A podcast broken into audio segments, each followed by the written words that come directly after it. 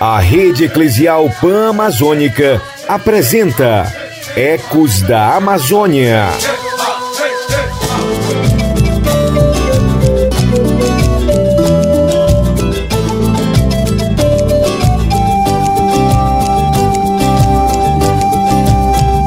Balanço do barco no rio, no panceiro das águas subindo, o silêncio da noite cobrindo com seu manto de encanto e mistério. Ai, e vai que vai, meu povo vai, e vai que vai. Vamos que vamos, meu povo, subir e descer esse rio para ouvir as vozes que ecoam de nossa Amazônia. Aproveitando que as águas se acalmaram, vamos remar que o Ecos da Amazônia já está no ar. Olha o rio correndo, eu também vou. O Amazonas é mar, eu também sou. Olha o rio correndo, eu também vou. O Amazonas é mar, eu também sou.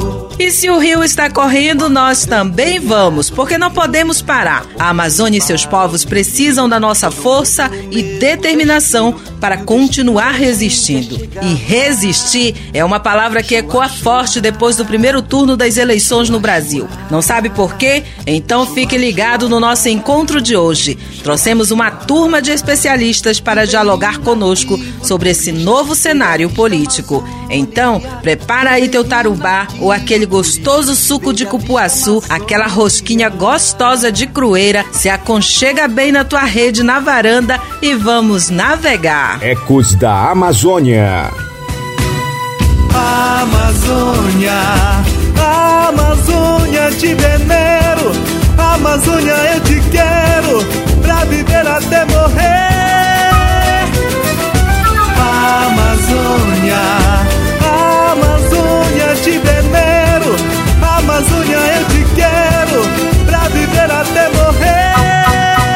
A Amazônia precisa sobreviver. Esse é o apelo de todos os dias de homens e mulheres que vivem neste chão sagrado. Mas como serão os próximos quatro anos após as eleições de outubro? Quem vai nos ajudar a responder é o Padre Gutenberg Feitosa, da Arquidiocese de São Luís, no Maranhão. Seja bem-vindo, Padre. Padre Gutenberg, como o senhor avalia o pleito eleitoral de 2 de outubro? Apesar da eleição tranquila, há sim motivos de preocupação. Elenquei três apenas. Vamos a eles. Primeiro, se em muitos estados a eleição para governador foi resolvida logo no primeiro turno, como ocorreu no Maranhão, dispensando a realização de segundo turno, a nível presidencial aconteceu diferente. Apesar da forte expectativa de que o candidato Lula pudesse vencer em primeiro turno com certa folga, o que acompanhamos foi o candidato Bolsonaro liderar durante boa parte da apuração e ficar em segundo lugar, já na reta final, com a diferença de cerca de 5 pontos percentuais. Constata-se que a população brasileira, ou pelo menos o eleitorado brasileiro, está muito mais polarizado do que se imaginava. Tal polarização também se manifesta nas bancadas eleitas na Câmara dos Deputados, onde o PL de Bolsonaro e o PT de Lula obtiveram muitas cadeiras. Alguns analistas ainda destacam a presença do chamado voto envergonhado, isto é, eleitores que votaram seja no 13 ou no 22, mas não manifestaram publicamente seus votos, muito provavelmente por receio de constrangimentos ou mesmo violência. Note-se ainda o lamentável fracasso gritante das ditas opções de terceira via, sobretudo Simone Tebet e Ciro Gomes. Segundo, constatou-se com o mapa de votação que Norte e Nordeste majoritariamente votaram no projeto de Lula Lula, apesar das tentativas do governo federal de se reaproximar do eleitorado dessas regiões. Sul, Sudeste e Centro-Oeste, salvo algumas exceções, se inclinaram mais à direita. Em minha análise, o agronegócio e a importante pauta dos costumes foram decisivos para a inclinação à direita dessas regiões. Terceira, a desmoralização das pesquisas eleitorais. Que há institutos ou pesquisas fajutas, para dizer o mínimo, a população já desconfiava Agora, a ocorrência de erros crassos de grandes institutos de pesquisa, como nessa eleição, nunca houve tantos. É importante verificar, se necessário, inclusive através de investigações federais e CPI, a lisura de cada etapa do processo dessas pesquisas, pois pesquisa influencia eleitor. Quantos de nós não ouvimos a argumentação do chamado voto útil, como se quem rejeitasse ambos os projetos de Bolsonaro e Lula tivesse opinião ou pensamento inútil? E padre, nesse cenário, como fica a Amazônia? Para a região amazônica, o risco é alto, pois o atual governo descuida e muito dos povos e das florestas. Para as pessoas de fé cristã, continua alto o risco de uso de propaganda religiosa para sustentar projetos contra o evangelho. É preciso diálogo, mas ao mesmo tempo empenho para buscar alianças que possam construir um projeto Brasil para os próximos quatro anos, que possa corrigir rumos, mas sem quebrar o país em violência e extremismos.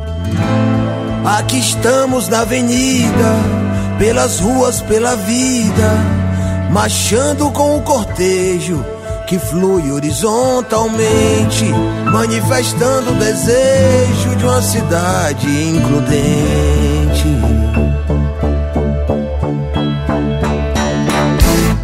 Uma nação cidadã traduzido numa canção, numa sentença, num mantra, num grito, numa oração. Por todo jovem negro que é caçado. E quem também está conosco hoje é o professor Paulo Lima, educador popular do projeto Saúde e Alegria em Santarém. Seja muito bem-vindo. Professor Paulo, como você vê o cenário político após as eleições? O cenário político surpreendeu a maior parte dos analistas, porque porque os institutos de pesquisa indicavam a possibilidade de um distanciamento muito grande entre Lula e Bolsonaro, né? tendo inclusive a possibilidade do pleito ser decidido no primeiro turno. Isso há vários meses, né? O Bolsonaro com uma linha reta e o Lula com uma linha reta. E nós sempre respeitamos o resultado das urnas. Foi algo diferente. A população, sim, votou muito mais do o previsto, pelo menos pelos grandes institutos de pesquisa, no Jair Bolsonaro. É claro, as eleições, e a gente acompanha eleições há muitos anos, elas não estão decididas, né? Agora o presidente Lula tem um percentual importante para vencer neste momento pelas urnas e não mais por pesquisas no segundo turno. Agora é a primeira vez que um candidato de oposição aparece à frente do candidato da situação, no caso o presidente Jair Bolsonaro. Então teremos aí 30 dias de muita campanha, né, de muito trabalho de ambas as partes para a gente ver agora com um pouco mais de cautela em relação aos resultados das pesquisas, estes sim, os grandes perdedores do 2 de outubro, para a gente ver como chegamos ao final do segundo turno. E você acredita que esse resultado é preocupante para a nossa região? Para a região amazônica é muito preocupante. Eu acho que a maior derrota do campo democrático foi a eleição de muitos ex-ministros do Bolsonaro, né? Todos eles com uma agenda negativa em relação à nossa região. Eu destaco aí o deputado Salles, que teve uma grande votação em São Paulo, foi eleito, o astronauta Pontes, né, que acabou diminuindo sensivelmente todas as ações de ciência e tecnologia no Brasil durante seu mandato. Destaco também que não não elegemos uma bancada muito forte, apesar de termos aí Guilherme Boulos como o mais bem votado em São Paulo, e uma Câmara e um Senado, especialmente o Senado, muito negativo para a agenda amazônica. Né? Foram das 27 estados, 20 foram eleitos na onda do bolsonarismo. Então temos que avaliar isso com muita preocupação. O brasileiro médio não conseguiu entender o que se faz na defesa da Amazônia e todo esse trabalho né, que vamos fazendo há tanto tempo e não fortaleceu a agenda amazônica. Isso tudo acontecendo e eu aqui na praça, dando milho aos pombos. Isso tudo acontecendo e eu aqui na praça, dando milho aos pombos. Entra ano, sai ano, cada vez fica mais difícil o pão, o arroz, o feijão, o aluguel. Uma nova corrida do ouro, o homem comprando da sociedade o seu papel. Quanto mais alto o cargo, maior o rombo. Isso tudo acontecendo e eu aqui na praça, dando milho aos pombos. Isso tudo acontecendo e eu aqui na praça, dando milho aos pombos.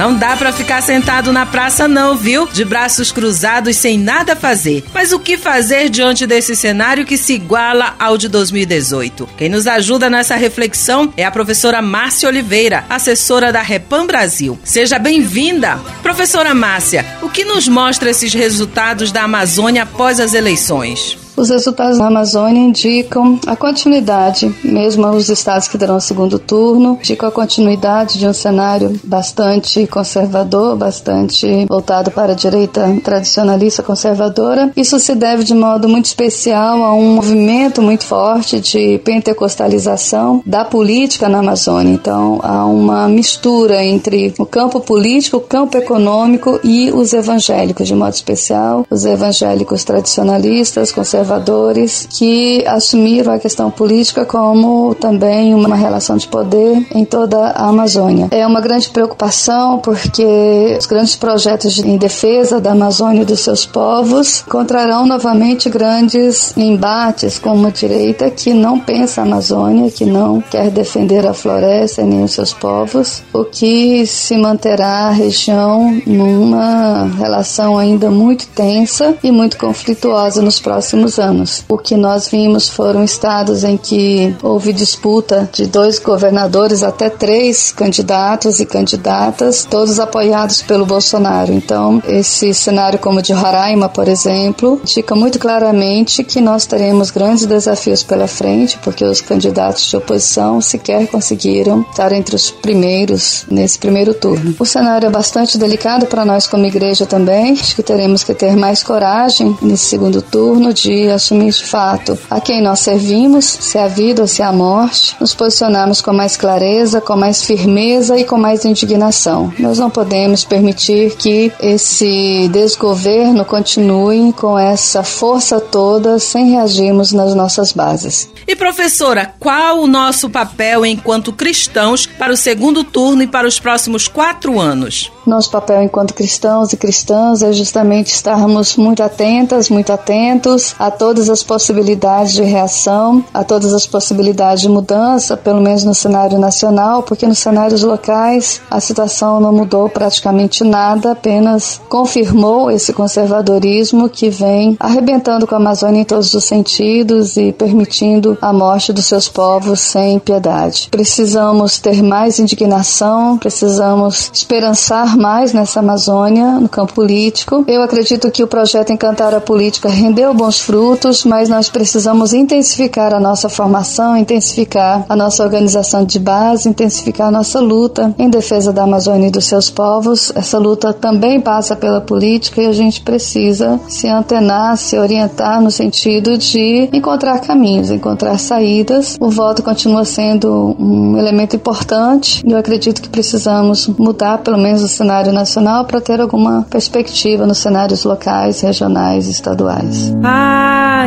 esperança tece a linha do horizonte, traz tanta paz em reluzente doce olhar que nos conforta quando o mar não é tão manso, quando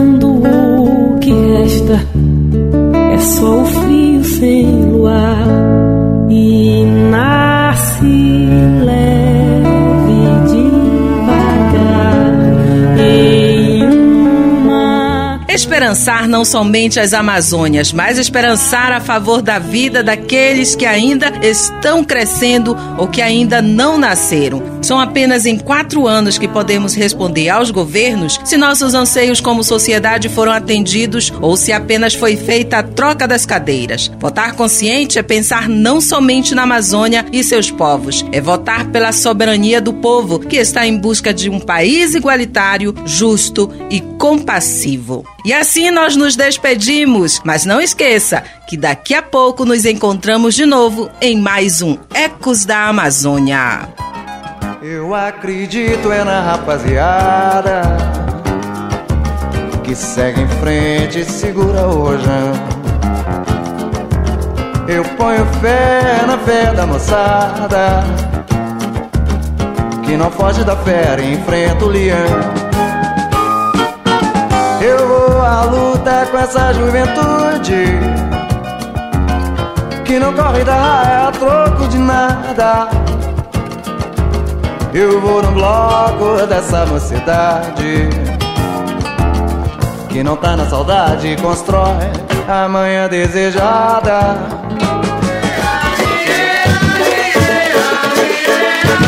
Você ouviu Ecos da Amazônia, uma produção da Repam Brasil.